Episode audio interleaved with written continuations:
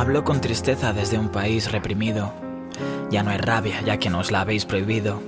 Quizá fue Disney quien nos sobornara, porque nuestros derechos ahora no son más que un cuento de hadas.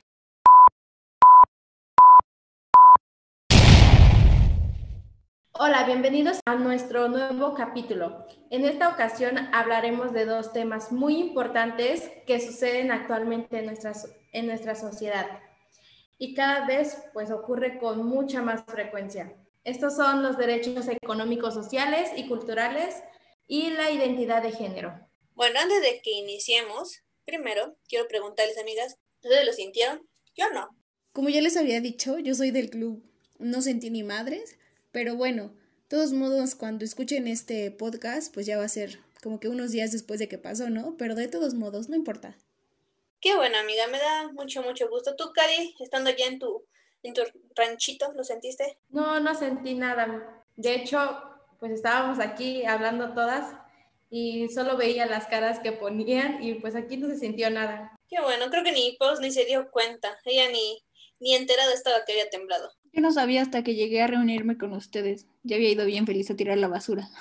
Nos digan, pero ahora sí, iniciando con nuestro tema, pues primero vamos a hablar de los derechos económicos, sociales y culturales, pero pues van a decir, ¿y estos qué son? Pues son los derechos humanos relativos a las condiciones sociales y económicas básicas necesarias para una vida digna y libertad. Y hablan de cuestiones tan básicas como lo que son el trabajo, la seguridad social, la salud, la educación, la alimentación, el agua, la vivienda. Pero pues van a decir, pues es tan simple. Pues todos ahorita estamos en la universidad.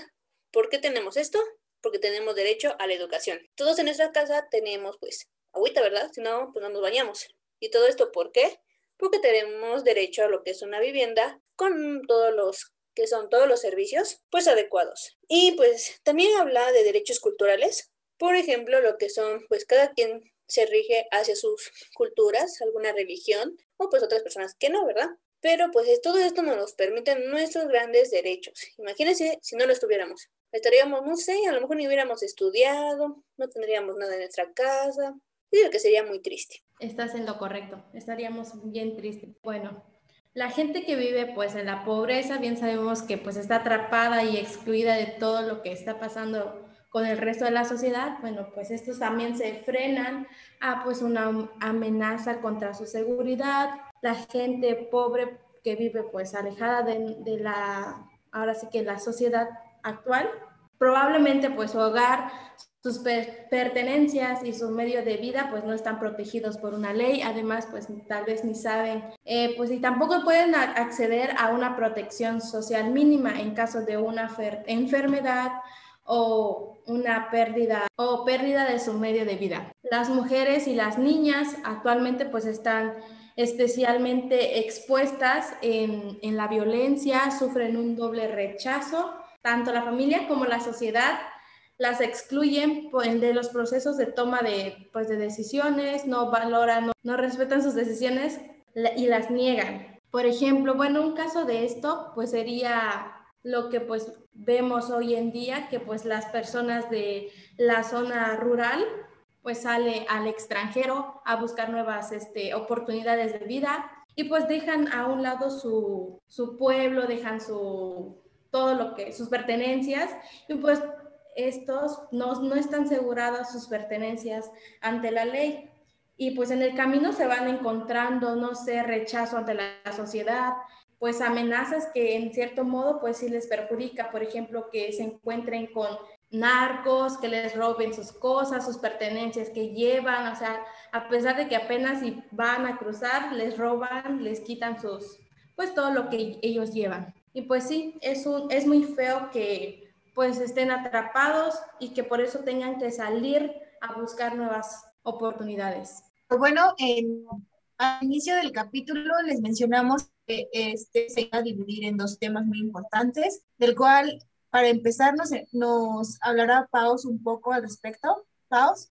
Y bueno, ahora en la identidad de género hablamos de una ley muy importante que es la ley Agnes. Esta es en memoria de Agnes Torres, era una activista transgénero y ella fue asesinada el 9 de marzo del 2012. Bueno, la reforma define la identidad de género autopercibida como la condición personal e interna, tal y como cada sujeto se percibe a sí mismo, que puede corresponder o no al sexo asignado en el registro primario. Y bueno, esto incluye lo que es la vivencia personal del cuerpo, que podría o no involucrar tu modificación, tu personalidad, tu apariencia, lo que es todo corporal, siempre que la misma sea libremente escogida, ¿no? Ah, claro. Bueno, los cambios de, de identidad de género ya están legislados en la Ciudad de México, Coahuila, Colima, Chihuahua, Hidalgo, Jalisco, Michoacán, Nayarit, Oaxaca, Quintana Roo, San Luis Potosí, Sonora y Tlaxcala. Y cabe mencionar que recientemente en Puebla los diputados locales aprobaron en lo general la ley de identidad de género el, el 25 de febrero del 2021. Por lo que, eh, eh, pues ya son varios estados los que se están sumando a, a legislar esta, esta, ley tan importante para, para no excluir a ningún tipo de persona. Como bien lo decía Paos, pues ellos se deben de sentir identificados con lo que más prefieran, no importa si, si no nacieron con, con el sexo con el que se sienten. Sí, claro, hay personas que no se sienten a gusto con como son, ¿no? Y es entendible, aceptable que quieran cambiar. Y pues bueno, creo que está increíble la ley Agnes. Y como saben, siempre andamos haciendo ahí encuestas en lo que son nuestras redes sociales. Por cierto, no se olviden de seguirnos, por favor. Les vamos, bueno, Pau dijo que les va a regalar dulces como buena conductora. Esperemos que sí, ¿no? Chocolates para todos. Solamente tienen que mandar nuestra chocolates para todos. Tienen que mandar su captura y así reclaman su chocolate. Miren, qué, qué cosas. Yo, yo, yo quería mandar muchos, Pau. Yo, yo quiero mi caja. La neta, yo quiero mi caja. El 60% dijo que sí, el, 40% dijo que no, y pues obvio, preguntamos como que cuáles conocen, ¿no? Y eso suelen ser lo que es estudiar, otra vez estudiar, otra vez estudiar, por tres, por cuatro y por cinco. Trabajar, eh, vivir en un lugar pues aceptable. Y pues sí, como le habíamos comentado, de eso se trata lo que son los derechos socioeconómicos. Y pues creo que actualmente pues todos lo estamos viviendo, pues todos estamos en casita, tenemos un techo, vamos a la escuela, comemos y pues nos suelen dar todo, así que pues realmente gracias a esto podemos tener estos grandes privilegios. Y la siguiente pregunta, ¿cuál es, Cari? Platícame. La siguiente pregunta es, ¿has pensado irte al extranjero, extranjero para mejorar tu condición socioeconómica? Bueno, a esta mi audiencia, que sí, muchos me respondieron que sí, casi el 80%.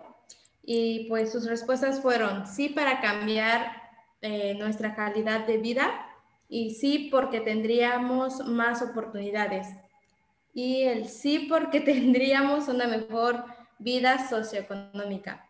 Y los otros 20% me respondió que no, que porque extrañarían a su familia, a su, al lugar donde ellos, de, de donde ellos vienen.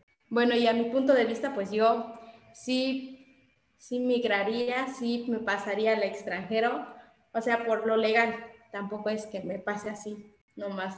Pero pues nada más a disfrutar, a conocer y nada más. O sea, ¿tú no trabajarías allá? ¿No te irías a trabajar? Bueno, pues ya que yo tenga uh, una profesión, pues sí, si se, se, da la oportunidad, oportunidad más adelante, como, como por qué no rechazarla me iría sin pensarlo. Pero a ver, Monse, cuéntame, dime tú cuál es la, la siguiente pregunta.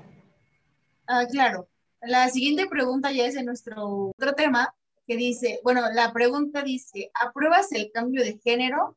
Y a mí me responde un 50% sí y otro 50% Yo digo que aquí es como un debate, porque el 50% me contestó que no está de acuerdo a, a, al cambio de género, porque, por ejemplo, dicen que si naciste mujer, en un, ponen un ejemplo, te tienes que quedar así aunque no te identifiques con ese género. Y pues realmente no debería de ser así, ¿verdad? Cada quien debería elegir lo que, pues lo que siente y cómo se siente. Pero cuéntanos, Paus, ¿cuál es la siguiente pregunta? Bueno, la siguiente y la última es, ¿te aceptas tal y como eres? Que porque el 63% contestó que sí, aprende a vivir con ello, que si tú no te quieres no puedes querer, que con el tiempo aprendieron a quererse y, y 37% dijo que no, porque no le gustaba alguna parte de su cuerpo, que pensaba operarse y algunas cosillas que creo que todos pensamos alguna vez. Así que, amigos, quiéranse como son.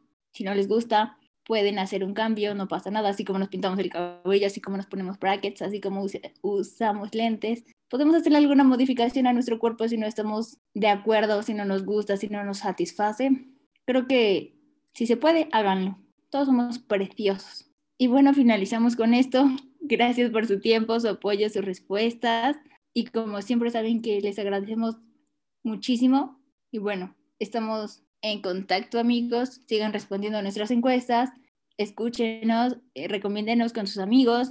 Ya saben que muestre, muestre captura se gana chocolate. Y bueno, nos estamos en el siguiente. ¿Sabías que la vacunación en México se remota en 1804 cuando el doctor Francisco Javier de Balmis introdujo la inoculación contra la viruela mediante la técnica de brazo y brazo. A partir de ahí fueron otras como la rabia, la polio y la tuberculosis.